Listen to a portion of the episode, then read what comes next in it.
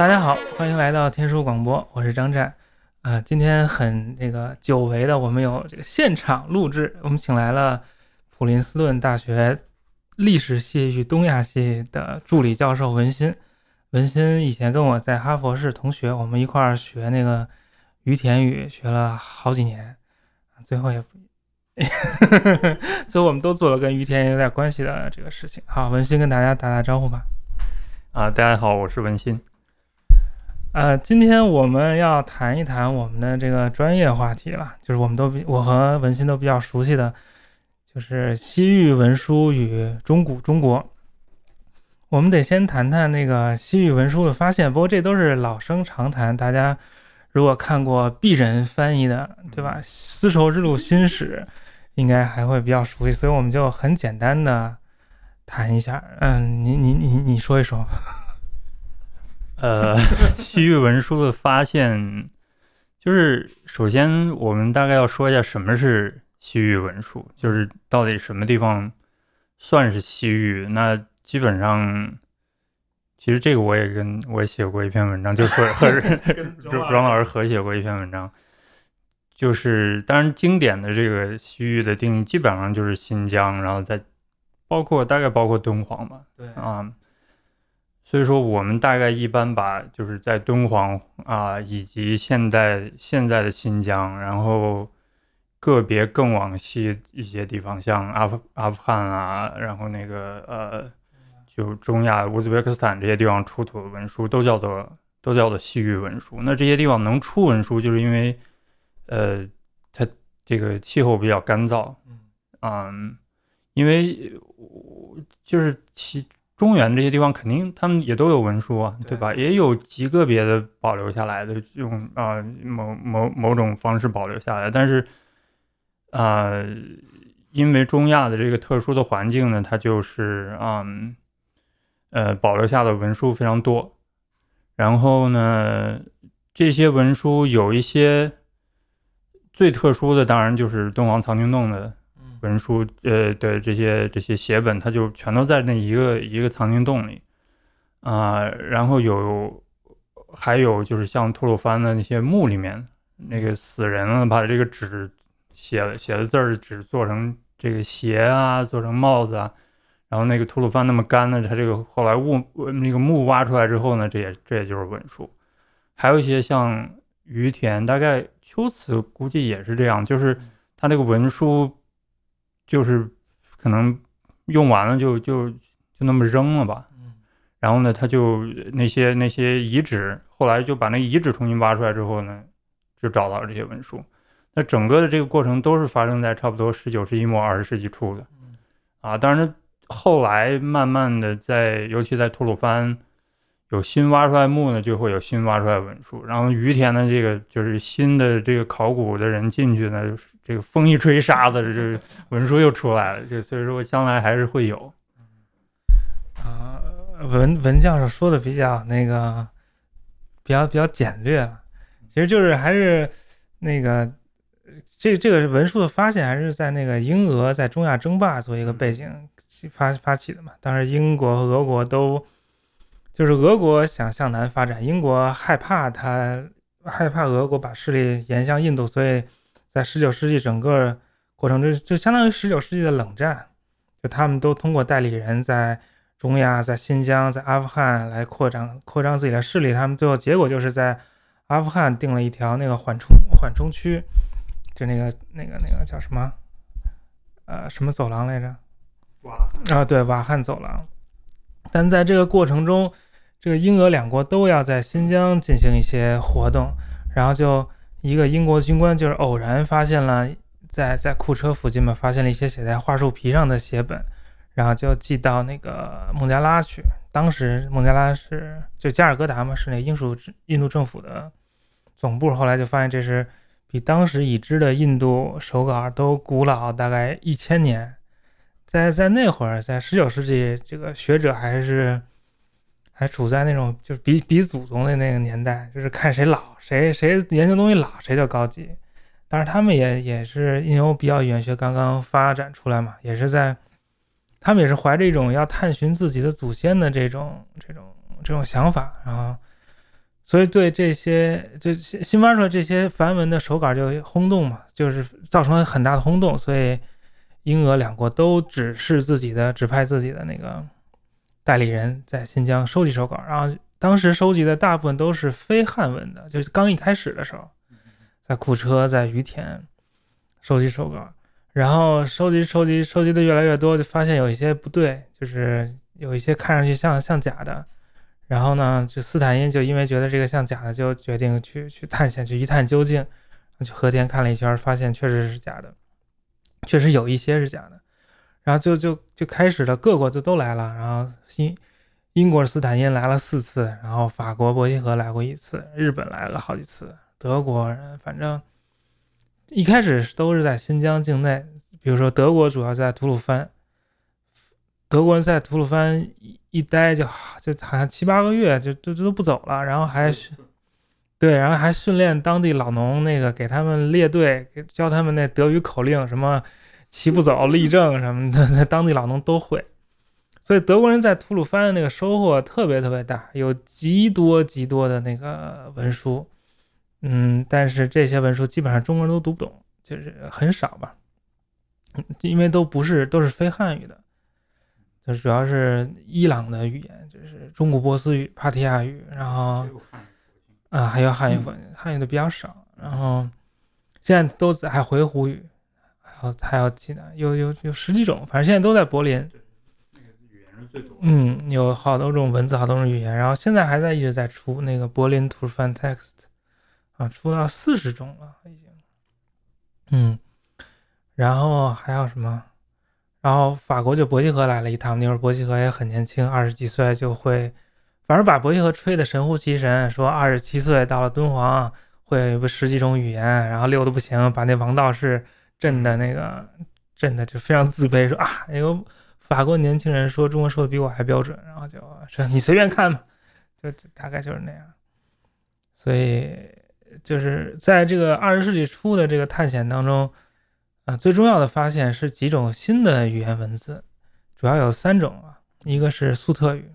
一个是粟特是粟特人是啊，我今天说的比较多啊，可能啊，粟特人是那个丝绸之路上的商业民族，然后那个那个谁梁文道曾经做一个节目，就讲我翻译那个书，然后他不会念那个粟特，念成利特，嗯，但是这这粟特现在很热啊，什么人都想往粟特这样靠。然后粟特人的老家是那个呃乌兹别克斯坦，今天的乌兹别克斯坦境内萨马尔罕布哈拉这这一块地方。然后呢，在这个中亚，粟特人的家乡，他们都是小小的城邦国家，绿洲城邦国家。然后中国人管管他们叫朝五九姓，但是也不是说只有九个，但是就是有一堆。然后每个国家都有一个名字。什么？然后从这些国家来的粟特人就以这些国家的名字作为自己的姓氏，比如什么安国、史国，安就是布哈拉，然后康国撒马尔罕，还有什么？还有曹国、米国、康安、曹之米，还有什么兀帝，还有火寻，就那可能就就有点远了。然后著名的那个安史之乱，安禄山、史思明都是粟特人。或者说他们有粟特粟特血统，说他们是纯正的粟特人，可能也不是特别准确。像安禄山那个禄山，就是那个粟特语“善”是光明的意思。然后亚历山大在那个征服中亚的时候，娶了大夏地区的一位女子，就也就也也叫这个名字，叫现在这个名字还进入了英语，叫 Roxana，也是一个英语的人名。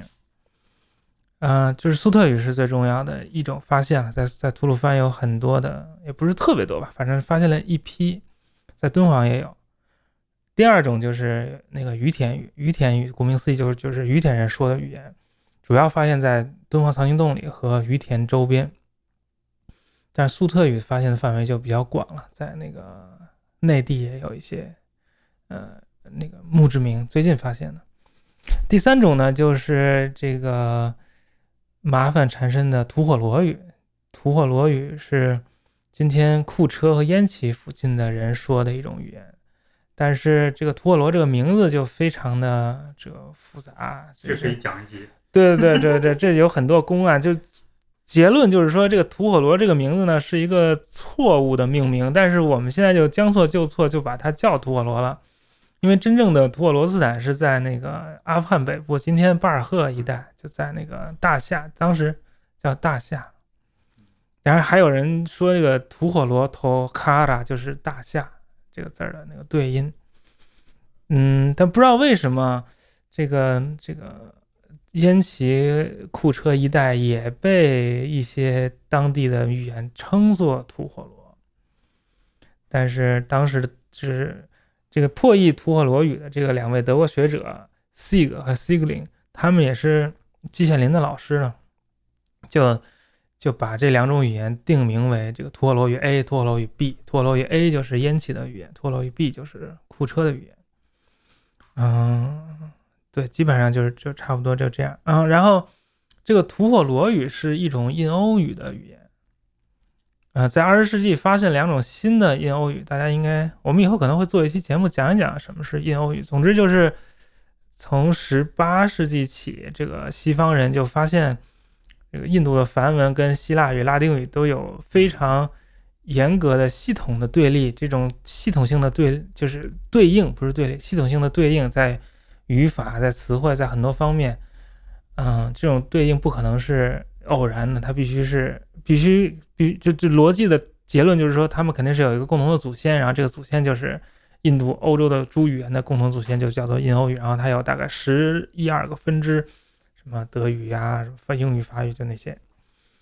但是在这个新疆就发现了一种吐火罗语，这个这个这这吐火罗语就后来就发现是是印欧语的一支。另外，在二十世纪初，在土耳其发现了那个赫梯语，就是 Hittite 赫梯王国。中国人好像不太和天啊，跟咱没啥关系。有人研究。对对对，但是一般的就是普通的中国，呃，普通中国人 对没关系。对对对，但是这个这个这个我我又要多说两句啊，就是在这个印欧语的分支，就是一开始研究印欧语呢，就把印欧语就是认为是一棵大树，就是一棵树呢，就这根儿是这个印欧语，然后呢这根儿长长长树干分成两支。一只叫东枝，一只叫西枝，然后这东枝西枝再长出各自的枝杈，所以是那个大树分枝分叉理论。比如说东枝就叫做，呃，他们就以一百这个词儿，一百两百这个词，个十百千万这个百这个词作作为一个例词，就是一个作为一个例子来分辨这两种语言。比如说西枝的一百，就拉丁语作为例子，叫 Cantum，就 Cantum 语支。东支的例词就是伊朗语、阿维斯塔语的一百，叫念 Satam。然后东支包括印度、伊朗语，包括那个斯拉夫语、俄语什么的。然后西支就包括其他的。但是这个吐火罗语的出现就打破了这个树枝分叉模型，因为根据这个呃东西两支分裂的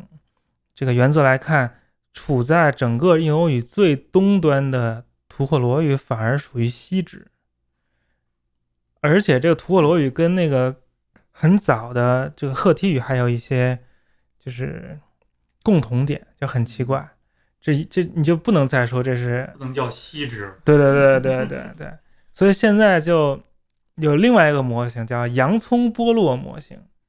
就是本来印欧语大家庭是一个洋葱，然后呢最外面的一两一圈先剥落了。剥落之后，它就是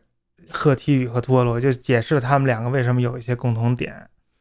所以它是从从核从外围到核心一半一半剥落，然后一半一半一就一点一点这个分支出去的这么一个模型。不过这也是最近才才出现的一个理论。嗯，好，那再往后就是我我我讲我，因为我主要是做那个非汉语的东西，汉语我不太懂。嗯，那到后来就是敦煌发现了很多很多这个汉语的文书了。那那文心给我们讲，敦煌到底发现啥东西？呃，我可以多讲点关于汉语的，就是汉语的，当然这个敦煌是有非常多，敦煌藏经洞，我们猜大概五万件吧，但是这个数字其实也没什么意义啊，因为有一些长的，它一个就是有。好几十米，好几十几十十肯十几米至少有，短的那一有时一就是一个指头指头盖儿那么大小一张纸也算一件儿，但是就差不多是五十五万到六万件里面，大概我猜百分之九十五以上是汉语的嗯。啊，呃，但是呢，就是就是比如说你像吐鲁番，就是你刚才说那个，就是俄呃德国人德国人呃在吐鲁番发发掘的，他在高昌故城那些那些。就是很多东西都是在高昌故城那些不同的点，有什么那个景教寺里面挖出来那些胡语的文书。吐鲁番就是很好玩儿的，就是那个墓里面挖出来的呢，就是他那些唐朝的墓里面的，基本上绝大多数都是汉语的，就是那些穿在死人衣上身上的那些那些啊、呃唐朝的官文书、官司文书啊什么的。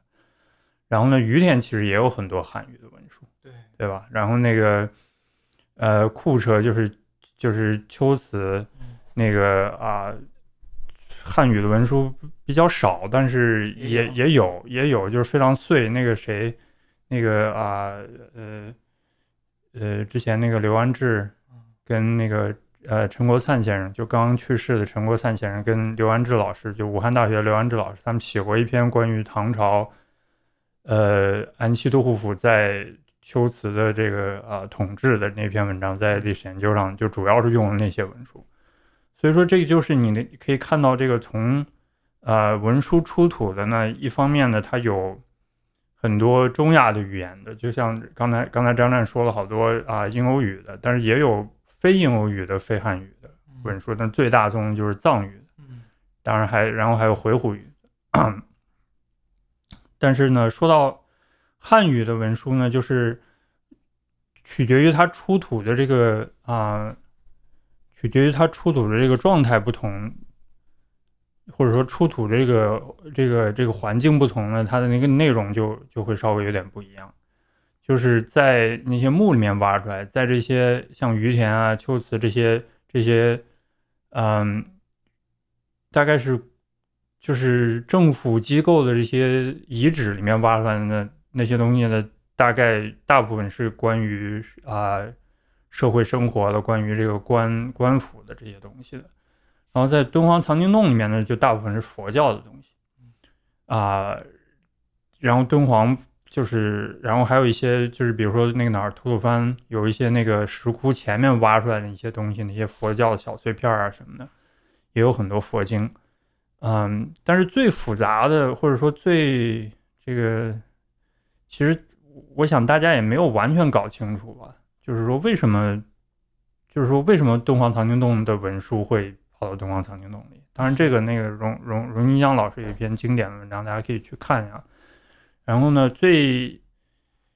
近有那个啊、嗯、，Emer Columbus 跟啊、跟那个 Samson Shake，嗯，他那个名字 Shake 是 Shake 吧？就英大英图书馆的两对对。个人。哦不，一呃，Emer Columbus 他现在在剑桥，啊，嗯，他们俩写了一本书，就是写一件敦煌文书，然后那件敦煌文书就是啊、有藏文跟汉文的啊、材料，然后在这本书的呃第一章呢，他也对于这个问题啊呃有有一点进一步的讨论吧，但是这个我觉得还是要继续研究，就是说为什么我们有那些东西，但是不管怎么样说呢，就是这个汉文的文书。绝大多数是就是敦煌藏经藏经洞里面绝大多数是佛经，但是有有一些非常非常有意思的非佛教的东西。当然，我也不是说佛经就没意思啊，但但是就是我我我自己自己不研究，反正就是看的全是大部涅槃经啊，就是看 看有点头疼。嗯，但是非佛教的东西里面有很多啊，就是涉及到社会生活的各个层面的啊。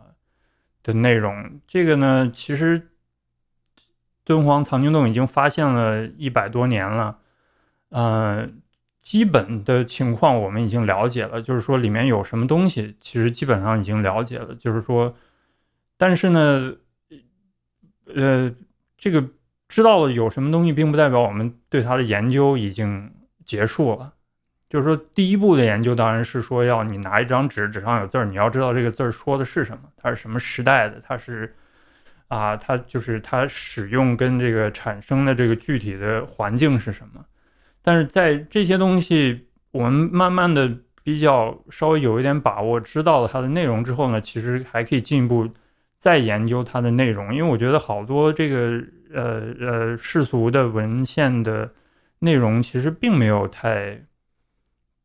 就是完全充分的研究。举个例子？我比如说吧，我最近在看一个，就是那个呃，就是我在我在修改我的博士论文，然后我在看关于这个呃使者的呃一些敦煌文书，但是我看到一个其实跟这个没关，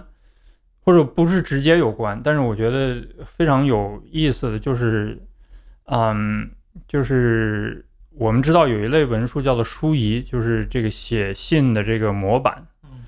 啊，然后呢，这个有有一组文书，以前周一良跟那个啊赵和平先生他们整理的这个书仪里面啊，有有一件文书叫做，就是它呃内容是是所谓的刺史书仪，就是这个刺史他上任了之后，也就是上任之前一直到上任上，然后再离任，反正他就是这个地方官他写的所有他需要写的信。都有一个模板。那么这个信里面，这这个大概我不记得具体的数字，肯定有五六十种不同的信。这个东西呢，其实大家以前研究就是就是对它的这个，当然最最根本的性的研究就是要知道它是什么，什么时代的，对吧？嗯，然后什么地域产生的，然后把它录文都给它录的准确了。但是呢，这个这一步的工作做完之后，其实还有很多可以做的东西。就是这是一个非常好的材料，让你研究一个就是中古中国时期的这个啊、地方官员的社会生活，就是他怎么样跟人打交道，他在什么样的状况下需要跟人打交道，打交道的这些呃过程中使用的语言是什么样的。我觉得这些这些东西其实都是这个，当然这种例子非常多了，我就随便举一个例子。呃，这个敦煌里面，就像文心刚才说，其实敦煌藏经洞的情况是这样：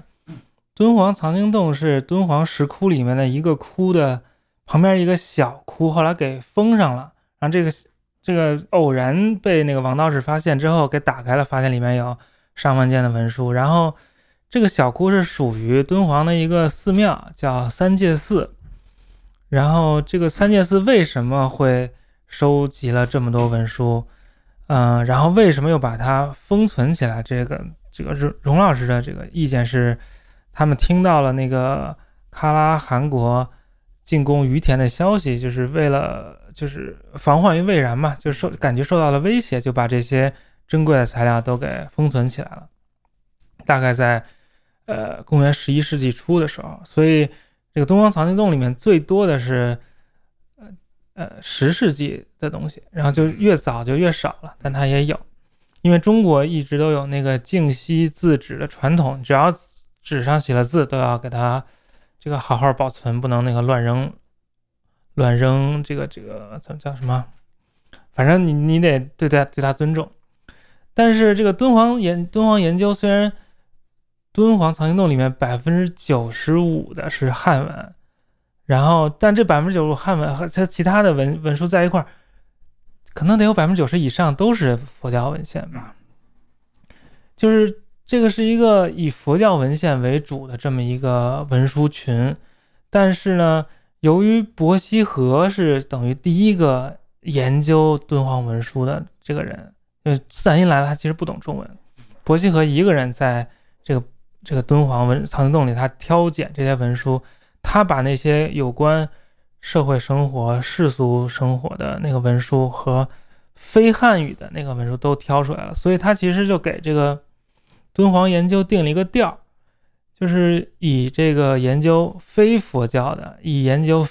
非汉语的，就是为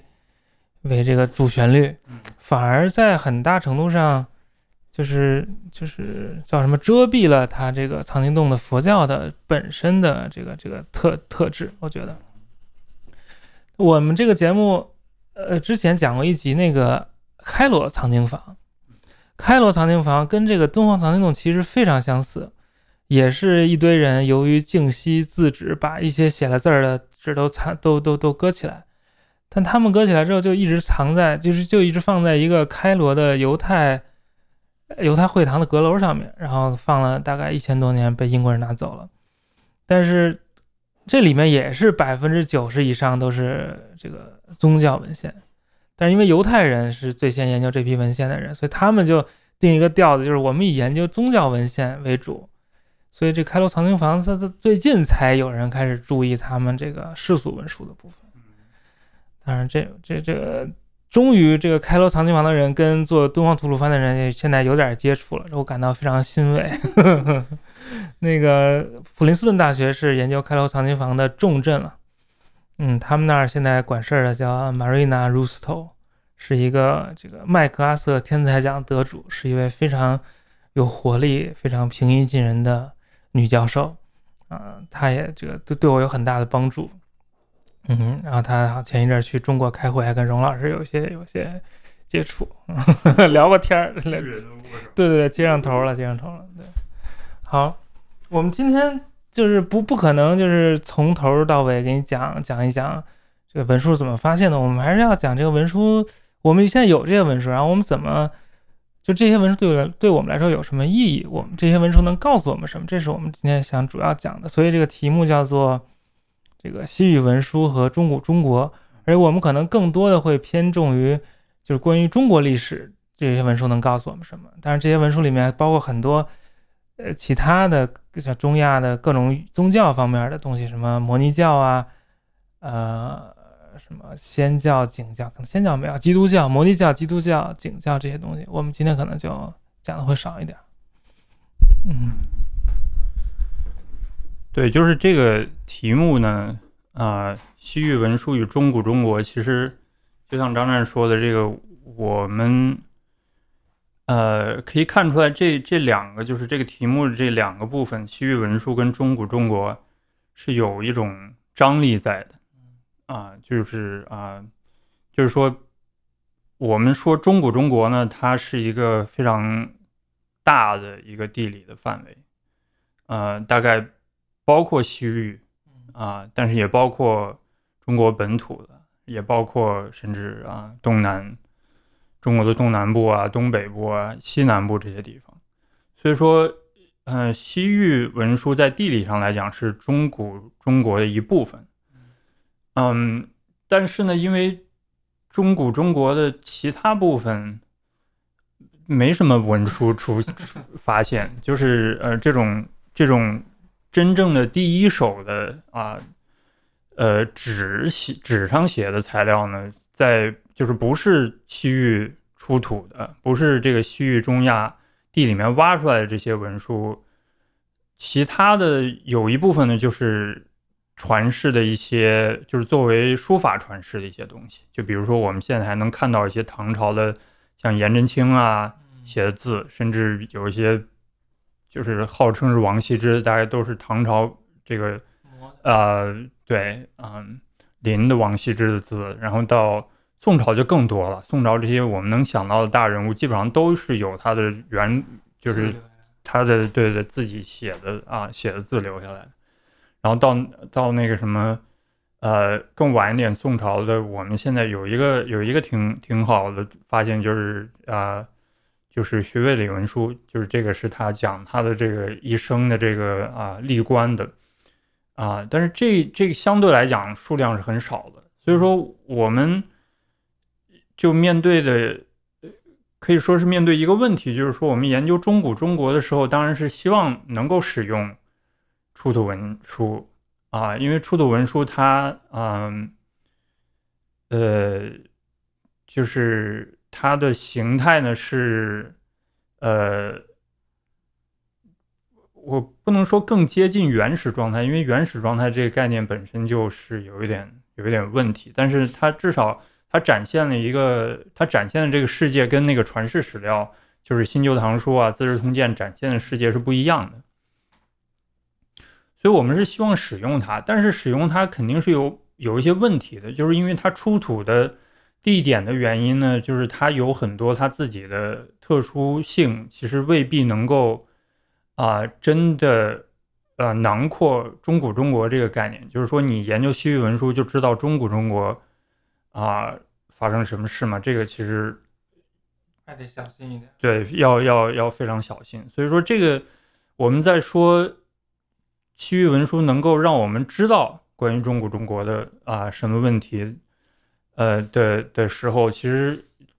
很重要，或者说更重要的一个问题是，一直要一直要注意说西域文书，呃里面有什么东西啊、就是说有中古中国的历史有哪些部分是没有办法从西域出土的这些啊文书里面知道的，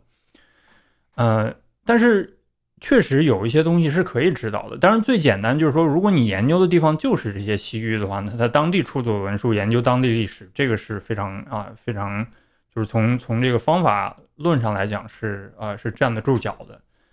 嗯，但是如果我们把西域的这些东西看得太重要，或者说把它的一个意义扩得太大的话，有时候会会有一点问题。就是说，呃，就是我们也不知道为什么敦煌或者吐鲁番偶尔留下的这么一个东西，如果把它拉出来研究研究，就说这代表了中古中国的一个什么，这个是一个啊，这是有有有问题的。所以说，嗯。怎么样处理中间的这个，就是这两我们刚才说的这两个概念中间的这个有一这个矛盾，它互相有联系，但是也有也有一定的张力，这个是决定这个是决定你的研究能不能够做的比较比较怎么讲，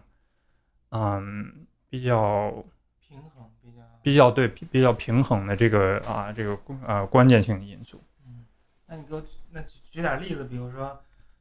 就是呃西域文书，其实我我们了解中古中国，或者说了解中古时，所谓中古中国就是大概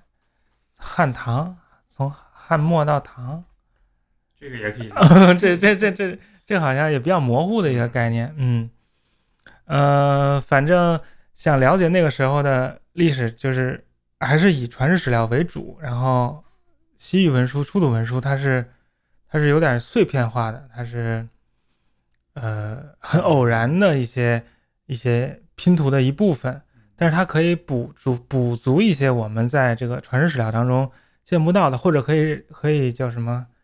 确证我们传世史料当中的一些事情，所以他们是一个互相补充、互相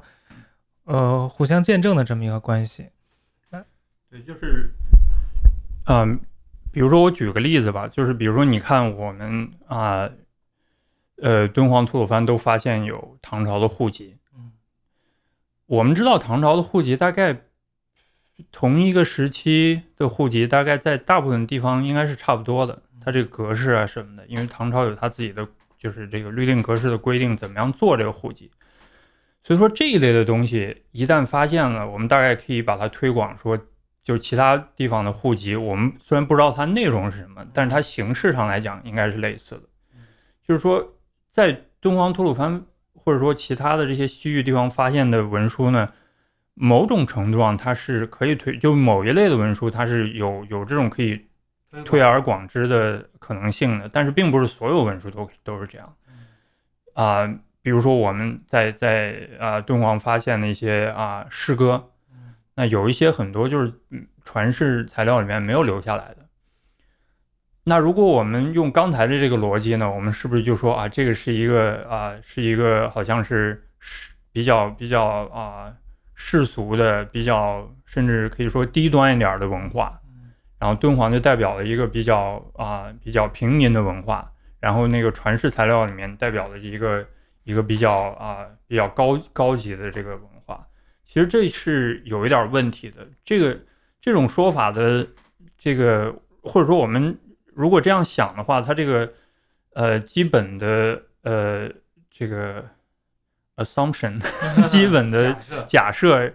是说，其实是跟我刚才说的那个户籍是一样的，就是说，那敦煌我们发现这些传世材料里面没有的诗歌嗯。啊，那这些东西是不是大概其他中原其他地方也有？嗯。但我觉得这个假设不一定成立，就是说，有可能，对吧？有可能是确实敦煌代表了敦煌代表了一个比较世俗的、比较平民的文化，然后这个文化呢，在在中国，在这个内地的其他地方也有，但是也有可能，这个就是敦煌的文化。我们看到这些敦煌的诗，它就是一个一个地域文化的代表，而并不一定就是说它跟传世文献留下来的材料的之间的关系是一个地域的关系，而不是一个啊高级文化跟这个是平民文化的的关系。所以说这个这种材料的处理就要就要就要比那个那个什么户籍啊这种。这种明非常明确的有规定的官官方文献的处理，要要要更加小心一点。这敦煌出了那个敦煌曲子词嘛，里面有许多还挺有意思的那种短词。但是敦煌出的最有名的那个诗词方面的文书是那个韦庄的那个那个诗，就是韦韦韦庄是晚唐的一个大诗人了。他年轻的时候考。去去进京赶考，然后正好遇上黄朝黄朝之乱，然后他写了一首很长很长的诗，然后就讲当时长安的惨状，然后呢，大家都就非常喜欢，就是非常生动的描绘了劳动人民的这个悲惨生活，甚至都都写在那个帐子上，然后就搞得非常流行。但是伪装就好像之后就被他这个是之年少时候的名声所累，大家一提到他就说他是写那个他那那叫秦妇吟秦妇吟的那个诗人。就后来他自己那个编辑子就没把这个诗编进去，结果这个诗就就失传了。好在这个敦煌文书里还有，所以这是敦煌文书，这也是能够补充一些我们在就是历史上很有名的，但是已经失传了的东西。对，呃，但这个就是秦妇吟，我们这个学期，呃，就是我这个学期在在在开了一个研究生的课，就是。那个什么读那个，呃，中古中国的出土文献，当然就是就是写本 manuscript，然后但是这个里面我我我们读了很多敦煌吐鲁番的材料，但是也读了一些啊内地就是这些作为这个书法作品传流传下来的东西，然后我们读了一下这个读了一下秦福音，嗯。这个反正我也没没什么研究了，就是，但是，但是我你说的完全完全对，就是，呃，传世史料，就是传世的文献里面完全丢了，但是在敦煌有那么多啊写本，有好大概，就是之前那个倪健研究的时候，他列了列了啊七九个吧，我具体数字忘了。但是后来就是在那个哪儿，那个就是在那个鹅藏的里面呢，那个又发现了一些残片儿，又就是这个这个秦妇吟在敦煌里面的写本有十几十几个不同的写本，一个在敦煌这么这么流行的东西，为什么在内地就完全没有了？就是就是后来就是有一些人他那个讲这件事，他引秦妇吟里面的一些。几句，我们就是，也就是因为这个才在，然后再跟敦煌的对，才能知道这个是啊。当然敦煌那上面写秦妇吟，但是如果你没有那个就是传世材料里面引文的话，这个还是就还是有一点儿对吧？啊，但是有了引文，这个就非常非常了不起的，这个就一下就对上了。所以这个这个是这个是这个是一个问题，这个也其实就是跟我刚才说那个问题啊有点相关。嗯，就是说，为什么秦福银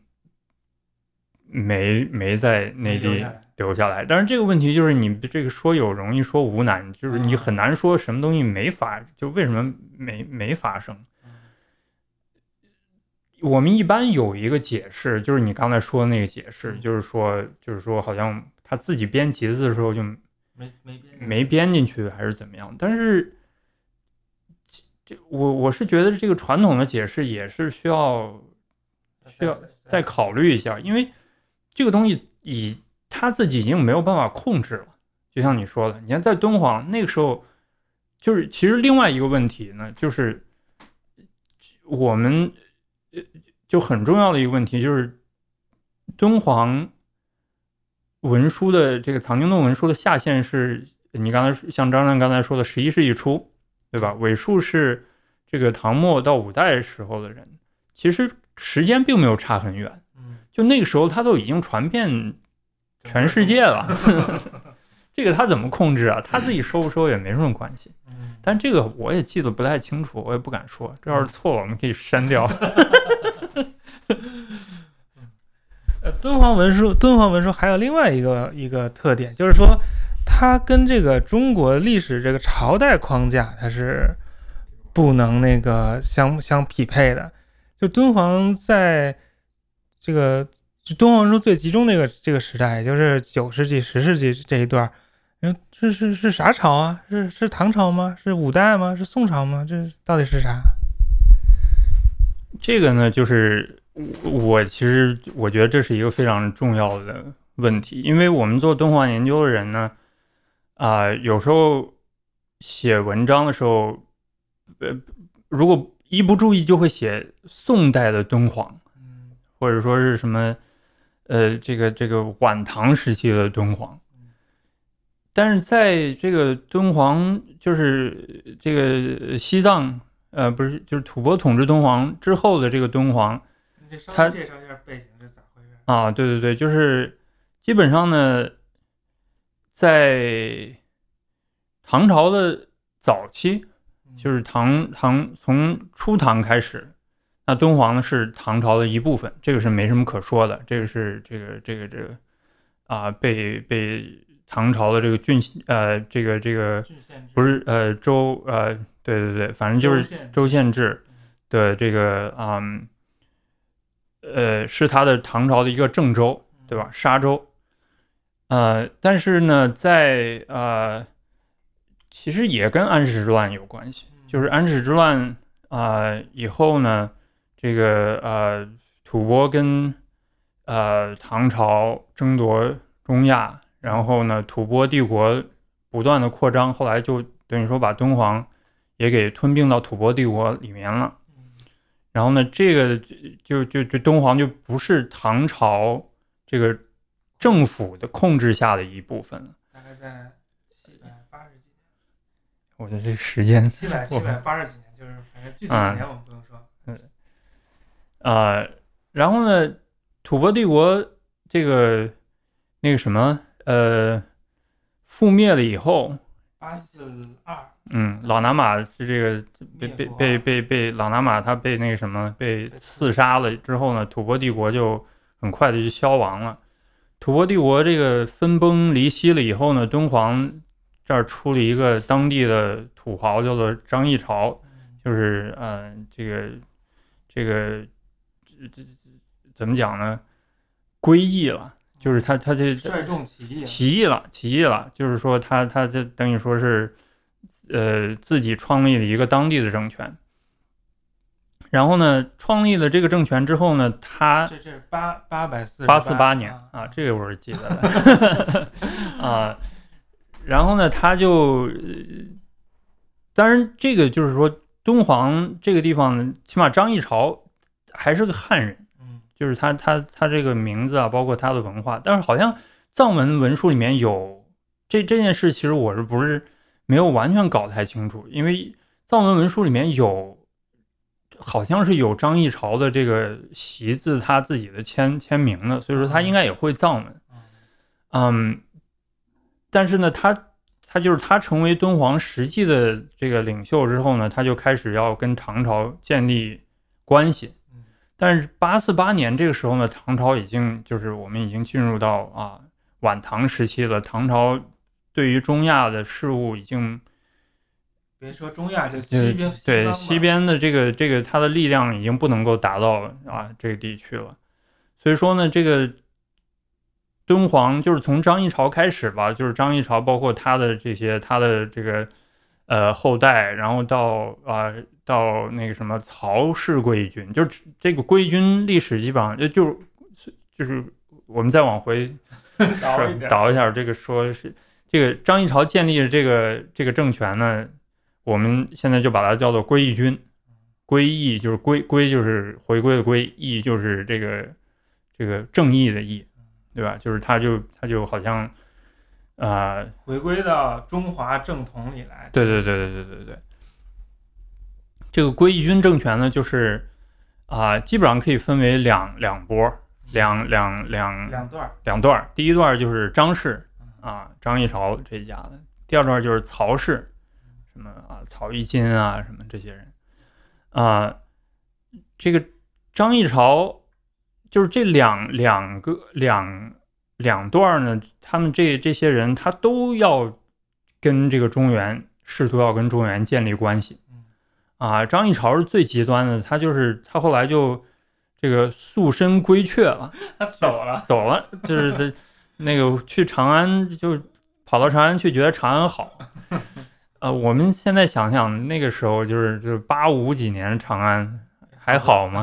好像还是挺好的，就是留在长安就没回去啊啊，然后呢就，但是他是最极端的，但是其他的人也是一直要他，因为他要。到就是跑到中原的这个政权要取得他的啊认可，然后要得到这个归军归军节度使的称号，或者其他的一些称号啊，所以说他跟中原的关系是是这样的一个关系。所以说某种程度上来讲呢，就是归义军时期的张氏归义军时期的这个啊敦煌，其实跟我们啊一般所说的这个这个这个藩镇。就是河北这些啊藩镇是有很类似的地方的，就是说它号称是唐朝的一部分，它也用唐朝的年号。啊，但是呢，实际上它唐朝的这个政令并不能够直接到达，所以说它跟唐朝的关系是介于地方跟中央的关系，以呃跟那个外交就是国与国之间的关系，这外交关系之间的一个比较模糊的，就是说你说。敦煌的人派到长安的，他是外交使节呢，还是这个地方官员呢？这个其实他大概不是一个，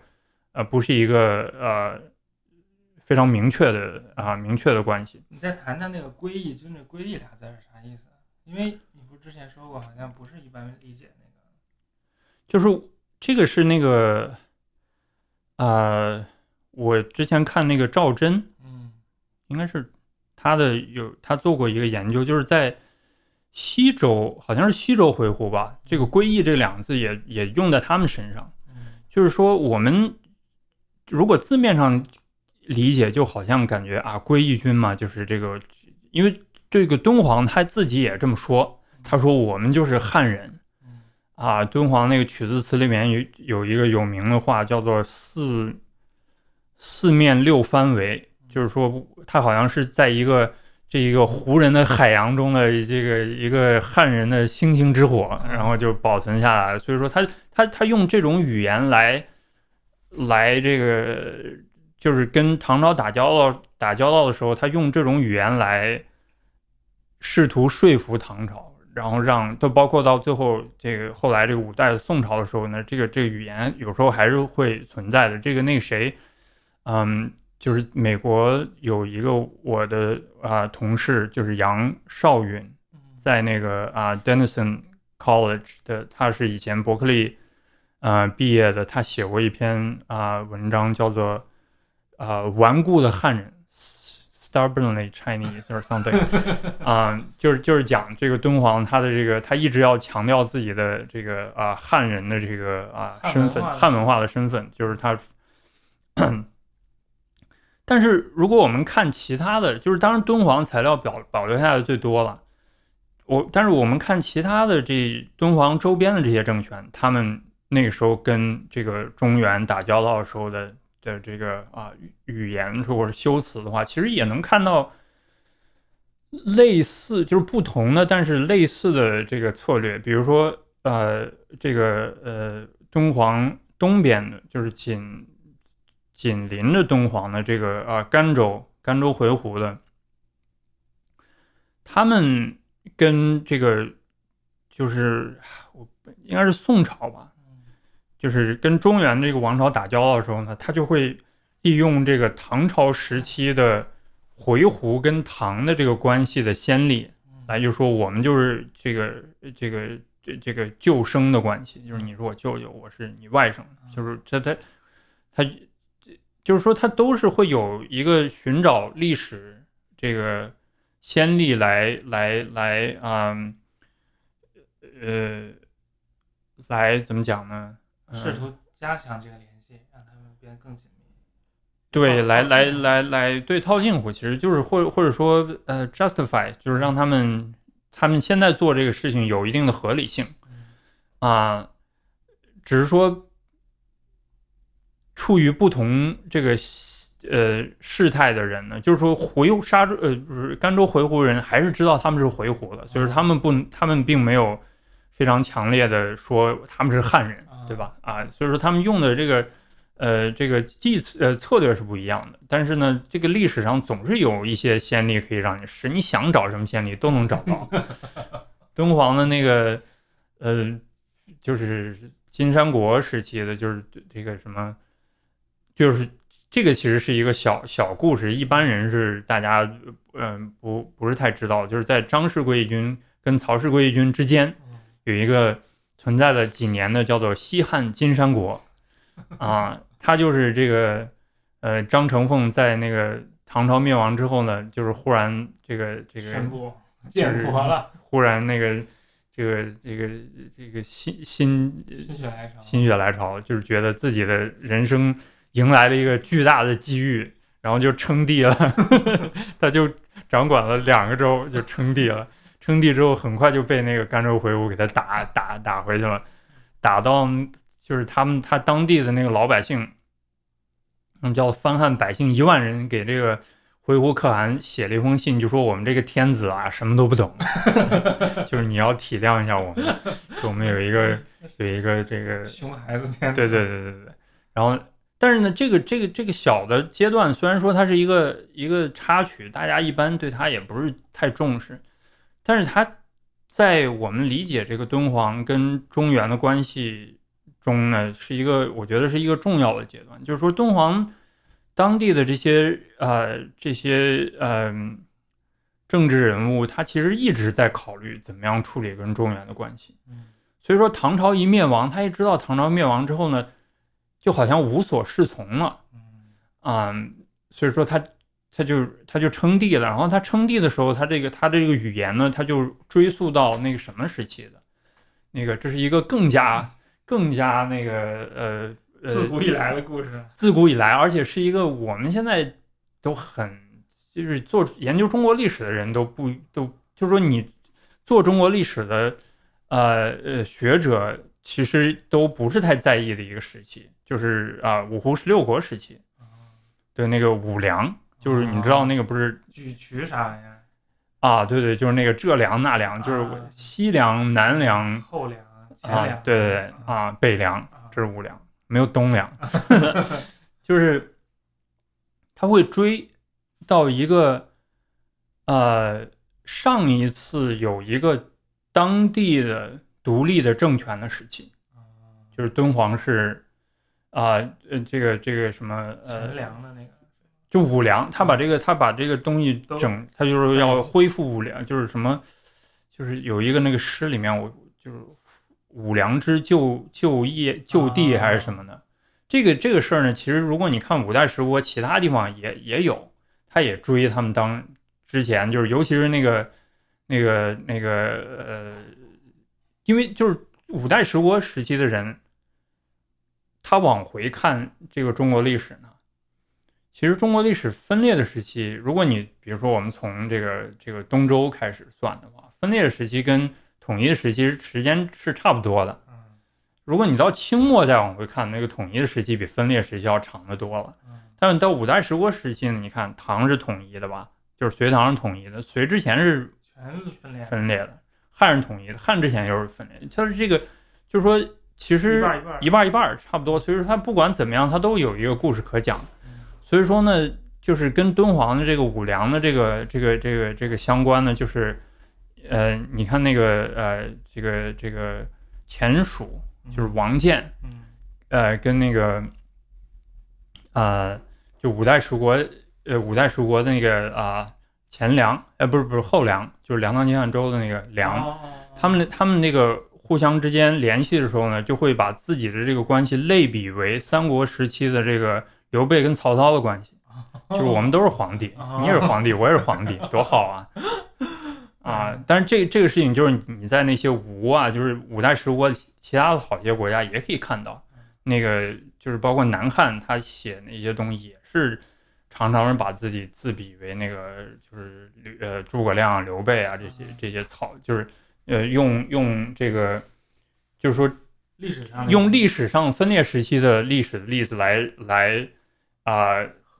给自己寻找给自己寻找合法性，就是你用这个 justify 这个词是没有办法用中文表达的。嗯，所以说呢，再回到你刚才讲的那个最基本的问题，就是说这个关系是很复杂的，它它很难，就是说我们一般是觉得看到敦煌文书里面，比如说他用这个宋代的年号，对吧？他确实是用宋代年号，太平兴国什么的。你看到太平兴国，你说这这不就宋代敦煌吗？但是这个东西，我觉得是是不是那么简单的？就是你用了它的年号，也不代表你承认它合法性。就算你承认它合法性，也不代表你就是它的一部分。我们说宋代的敦煌，这是一个这是一个 genitive，这是一个 这就像那个宋代那个维族大诗人喀什噶里，对对对对对对对，这其实跟你跟你说是呃，就是你刚才说那个是对，完全是一样的。就所以这个也不是完全一样，我觉得他用宋朝的年号还是有某种意义的。所以说，你说你你说它是一个完全独立的这个这个呃政权呢，呃大概大可以这么说吧，但是它还是有一些关系，就因为它跟嗯现在那个国与国关系是不一样的。对对对现在只有一种国与国关系，就是大家都是一样的，平起平坐，所有国家都是平等的嗯。但是在古代，这个国家政权它是有很多层级的，它没有像现在这么简单划一，然后领域也好，它的那个权利也好，嗯，都都不太一样，都有一个就是一些模糊灰色的地带。对对对对，所以说，呃，就是说唐朝的敦煌或者宋朝的敦煌，大概只有在安史之乱以前的，就是吐蕃帝国统治敦煌以前的这个敦煌，我们可以就是说唐朝的敦煌，这个没有什么呃没有什么疑问的余地吧。但是除过这一段时间之外，我们说敦煌是就不单是敦煌了，西域这些也是，就是什么和田啊、啊吐鲁番啊，都都都不能这么简单的就用中原的这个时间、中原的这个朝代的这个时间来给他们来啊断线。嗯，嗯，因为这个敦煌归义军政权也是横跨了唐宋嘛，就唐嗯末宋初这么一段时间。嗯嗯。对嗯，那他最后是怎么覆灭的？最后覆灭就是这个，其实啊、我觉得这是有两个故事，一个故事是这个敦煌藏经洞的材料的完结，跟敦煌归义军政权的覆灭。那敦煌归藏经洞材料完结要比那个归义军覆灭要早，嗯所以说，呃，我们知道很多关于归义军历史的材料，就是关于从敦煌藏经洞，但是呢，因为这个敦煌藏经洞它这个这个封起来这个时间呢，归义军还没灭亡呢，所以说归义军最后灭亡的这个离我们最近的这段历史，反而是这个材料没有的，或者说最少的这方面的历史，其实就是从啊传世文献里面知道的，但是就是后来就是被那个那个西夏给给给吞并了嘛，嗯。西夏就啊、往往西夏往这个啊、西边打啊、把那个这个就是好像慢慢的那个这个那些小国家在这个有这个九世纪末到十世纪存在在中亚与中国之间这些小国家，在十世纪末到十一世纪初，慢慢的又被一些其他的国家又又又都吞并。你像和田也被那个卡拉汗嗯。啊吞并了，然后那个啊敦煌，包括敦煌更东边这些什么这些甘州啊什么也都被啊西夏吞并了。就是进入到十一世纪初的时候，就是没那么多国家了，又又又慢慢回到一个一个好像大大的这个也算不上帝国吧，但是政治版图，对对，政治版图的这个分裂的程度又大大的降低了，这么的一个时代。其实从那个九世纪就是回鹘帝国崩溃八四零到那个吐蕃帝国崩溃八四二之后，整个欧亚大陆都进入了一种碎片化的时代。你像唐朝，你说它是一个朝，其实它那些藩镇这根根本就控制不了。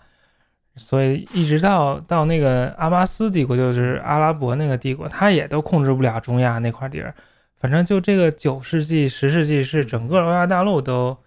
都是四分五裂的这么一个时时代，不知道可能也也很多巧合吧。嗯，然后后来反正也合久必分，分久必合，后来也就合了一点儿。嗯，行，今天这个时间差不多，我们讲了有一个小时啊。嗯啊，对，我们一会儿有兴致可以再讲再讲一段。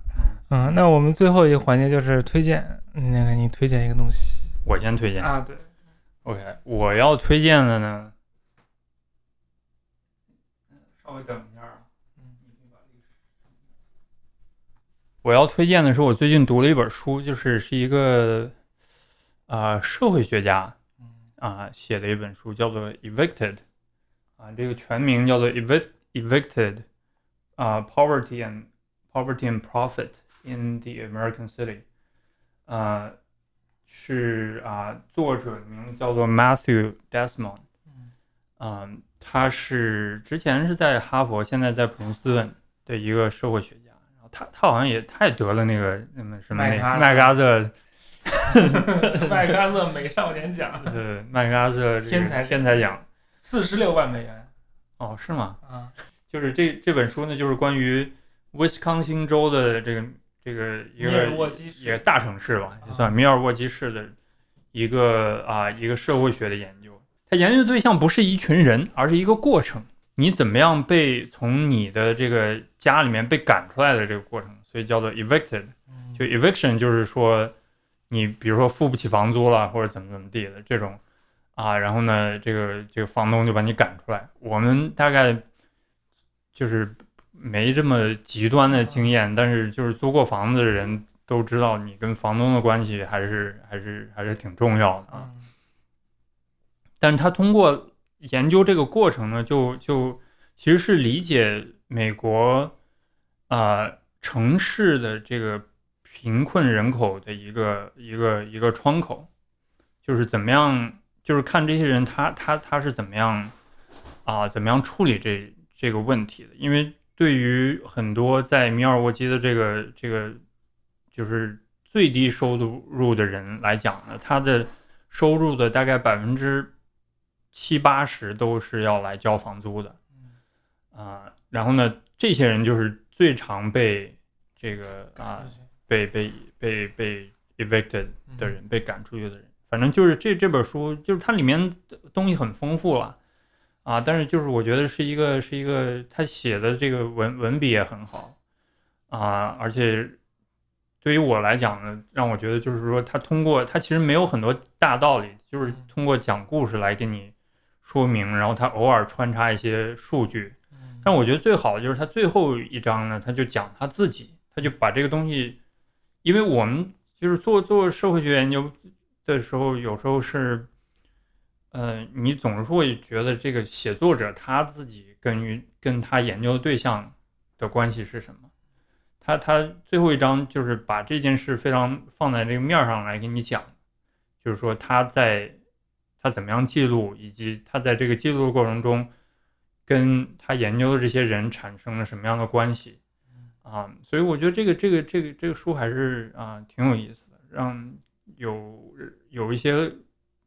有一些非常有意思的细节，就比如说我我就举一个例子啊，非常多了，就是他讲说有一有一个人呢，就是非常穷啊，嗯就是他就是用那个政府给他的那个补贴，那个叫 food stamp。嗯来吃吃饭，啊，就是买的那些食物都是用 food stamp 来买的。但是呢，他这个一个他那个 food stamp 一一个月下来也没有多少钱。他每次拿到这个，他先自己买一顿那个那个龙虾大餐啊啊。这个其实就是让我们就是我们这种就是一般社会批评这种啊贫困人口的时候，就常常会说他们这个好像。白拿钱不干活。对，然后然后就是说，你如果尤其看到这个例子，你就会说啊，那你那么穷，你还吃什么龙虾啊？但是你就是我们站在这儿站着站着说话不腰疼，问这种问题的时候呢，这个 assumption 或者假设就是说穷人是没有欲望的。但是就是我我我看到这个书让我觉得很就是一方面也很动人，另一方面就是让我自己也觉得非常有意思的一点就是说，你就算。你每一个月的收入非常低，你也是人，他总是有一种想要享受的这个这个这个啊这种啊需求需求，对，这也是需求的一部分。我们理解啊其他人的时候，其实要要要把啊就是说这这种啊这种例子考虑进去，而不是把它单单纯当做一种好像负面的，就是说通过这种来这种例子来说明他们就是不思进取啊。反正我我觉得这这书挺好的啊，可以。好，那我我推荐文心教授的一篇文章，发发现发在那个唐二零一六年唐研究吧，唐 Studies，唐不是那个唐啊，是一篇英文的文章，在那个美国的一个期刊唐 Studies，讲的是西域胡人的姓，就是这些西域胡人，什么西于田人姓尉迟，秋子人姓白。什么安国史国人姓安姓氏到底什么意思？到底是咋回事？其实也说说穿了也很简单，但大家可以自己去看一看。有心人可以把它翻译成中文。好，那今天节目就到这儿，谢谢大家，再见，再见。